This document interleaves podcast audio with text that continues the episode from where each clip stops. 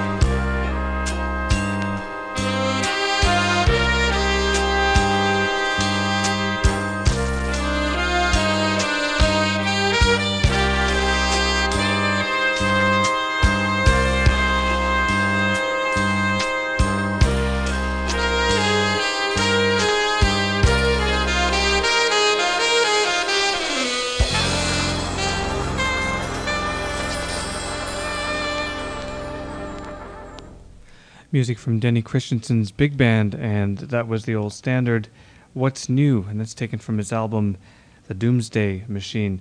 Before that, we listened to music from Marty Cook, and from his album, Nightwork, a song entitled Just Is.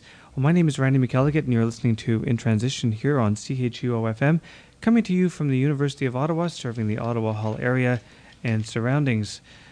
Well, at the end of August at Christie Lake Camp near Perth, Ontario, um, Ottawa's own Chelsea Bridge will be holding a jazz workshop. And if you're interested in attending, uh, you can call 721 6157 for more information. There will be private and ensemble coaching master classes on instrumental and vocal technique, jazz improvisation, composition, arranging, a rhythm section, jazz choir, a cappella, and with rhythm section. Also, a concert with Chelsea Bridge and participants. There's also going to be jazz videos, commentary, and discussion, and a camp country atmosphere with canoeing is available. So you might want to check this out. It's happening uh, August 26th, 27th, and 28th at Christie Lake Camp near Perth, Ontario, and the featured band is Chelsea Bridge. Right now, I thought we'd continue in the same vein with some music from Miles Davis from 1991, live at Montreux. And this is uh, a song written by Gershwin, probably his most uh, famous song, Summertime. Next week on Larry King Live on CNN, he will be featuring the music of George Gershwin for um, for the next uh, five or six weeks. Um, Larry King is featuring some of the fine American composers that grace the scene uh, over the last uh, 40 to 50 years. Last night uh, was a very good show featuring the music of Jerome Kern. He's also featured the music of Duke Ellington and uh, Irving Berlin. So next week, if you have a chance, uh, tune into CNN uh, starting at 9, a, 9 p.m. to 10 p.m.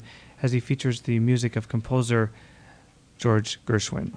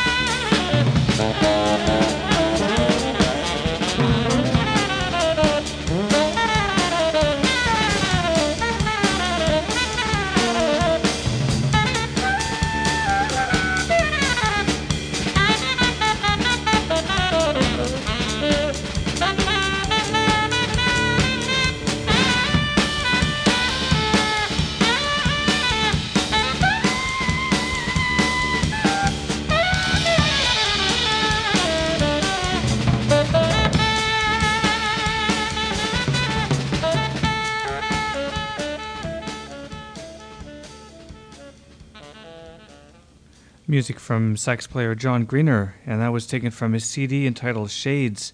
We listened to a song called Satellite. Before that, music from vocalist Lisa Rich from her album Listen Here, and I think it was the first single for Spyro Gyra, a song called Shaker Song, and that was her vocal arrangement of that particular composition. Miles Davis starting off the last set with uh, George Gershwin's Summertime, and that was taken from Miles Davis's last concert appearance, which was at the Montreux Jazz Festival in 1991. We're going to continue now with one of my favorite bass players, uh, someone who uh, I think Jaco Pastorius was very influenced by. And every time this, this gentleman was in town, I remember Jaco used to always make a point of checking him out. Percy Jones used to play with the band Brand X, and he's gone on to do numerous projects. And uh, about a couple of years ago, he released uh, a CD called Tunnels on the Ozone Records label, and I thought we'd listen to a track from this CD written by uh, Percy Jones. It's called Free Bander.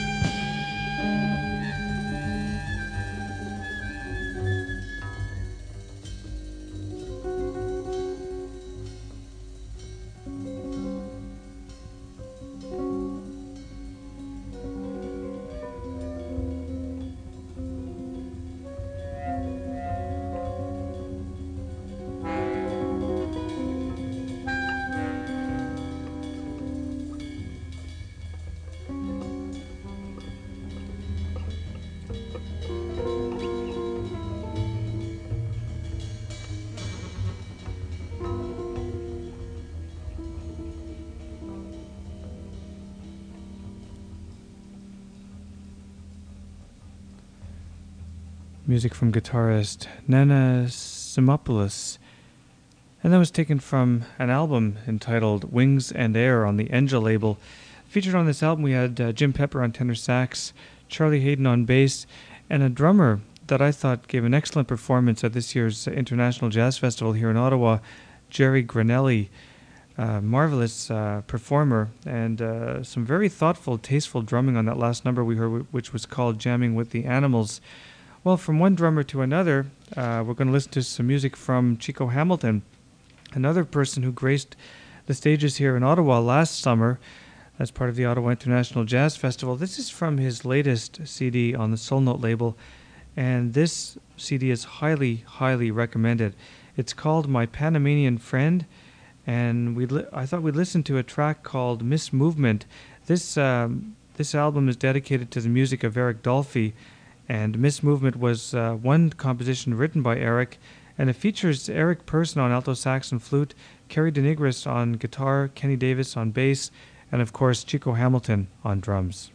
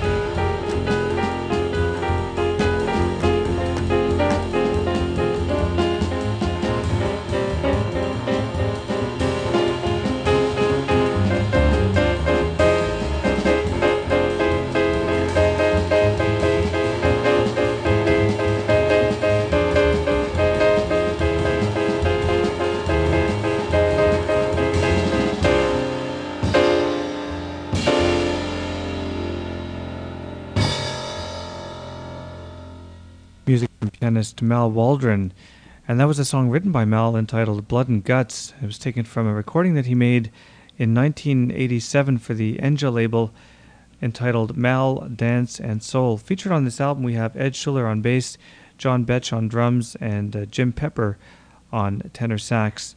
Right now, we're going to listen to some music from a great sax player by the name of Bennie Wallace, someone who was here in Ottawa a few years ago at the festival. And this is from his album uh, Wings of Song, Sweeping Through the City. And I thought we'd listen to a track written by him called Someone Might Think That We're Dancing. Featured on this album, we've got uh, Bennie Wallace on tenor sax, Ray Anderson on trombone, John Scofield on guitar, uh, Mike Richmond and Dennis Irwin on bass. On uh, drums, we have Tom Whaley and Pat Conley is on piano. The Wings of Song features uh, Pat Conley on vocals, Mary Bell Porter and Cora Hill, Francis Jenkins also on vocals. This is an excellent album, again released on the Enja label and recorded in 1984. And again, the track that we're going to listen to, it's called Someone Might Think We're Dancing.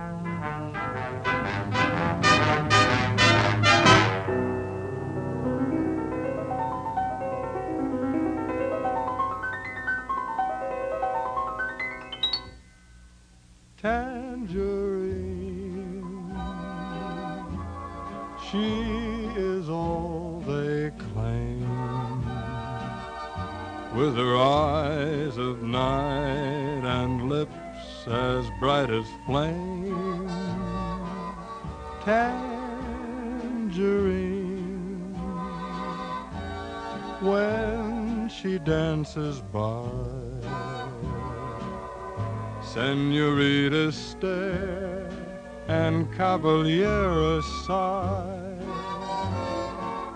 And I've seen toasts to tangerine raised in every bar across the Argentine. Yes, she has them all on the but her heart belongs to just one. Her heart belongs to Tangerine.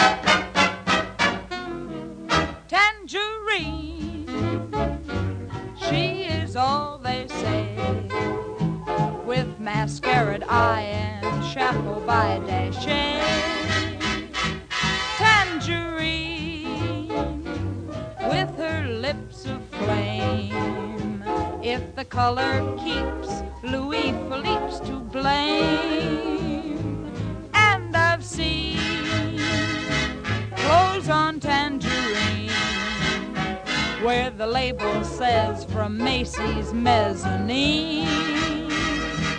Yes, she's got the guys in a whirl, but she's only fooling one girl. She's only fooling Tangerine.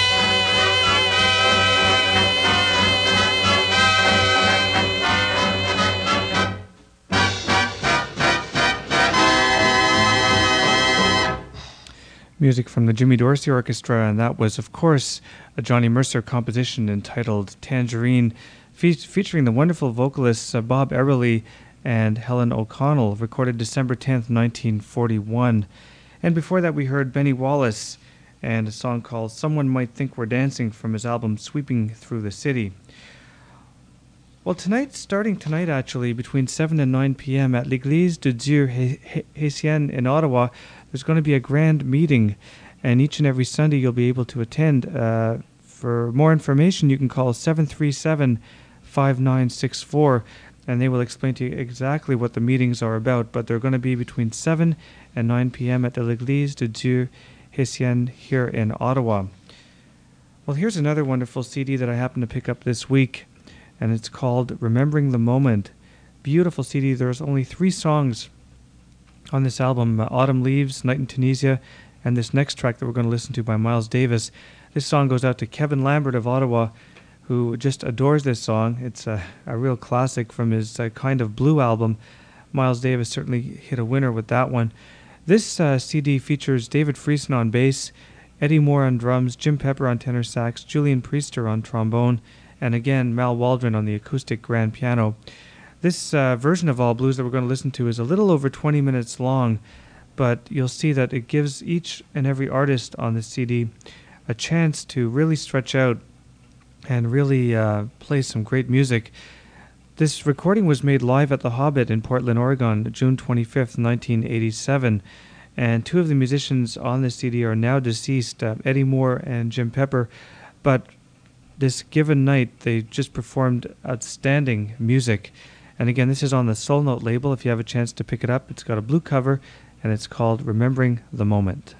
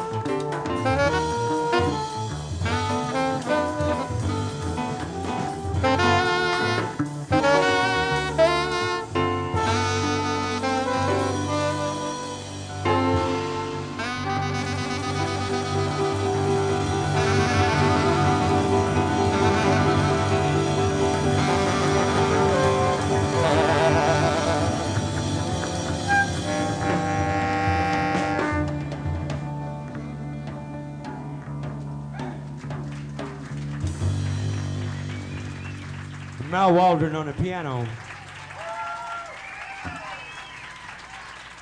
David Friesen playing the bass. Eddie Moore played the drums. Julian Priester played the trombone, and myself, Jim Pepper, playing the tenor saxophone. We thank you very much. We'll be back very shortly. Of course, that was music from David Friesen and Company from this excellent CD entitled Remembering the Moment and an extended version of Miles Davis's classic composition, All Blues. We're going to continue now with um, one of the greats uh, in jazz, Johnny Hodges, and this is a recording he made with the Billy Taylor Orchestra, and this song is called Daydreaming. Right after that, we're going to follow it up with uh, Russ, Rahsaan Roland Kirk and George Gershwin's Love is Here to Stay, and then we're going to conclude with Paul, Goz- Paul Gonsalves and a song entitled Clark's Bars.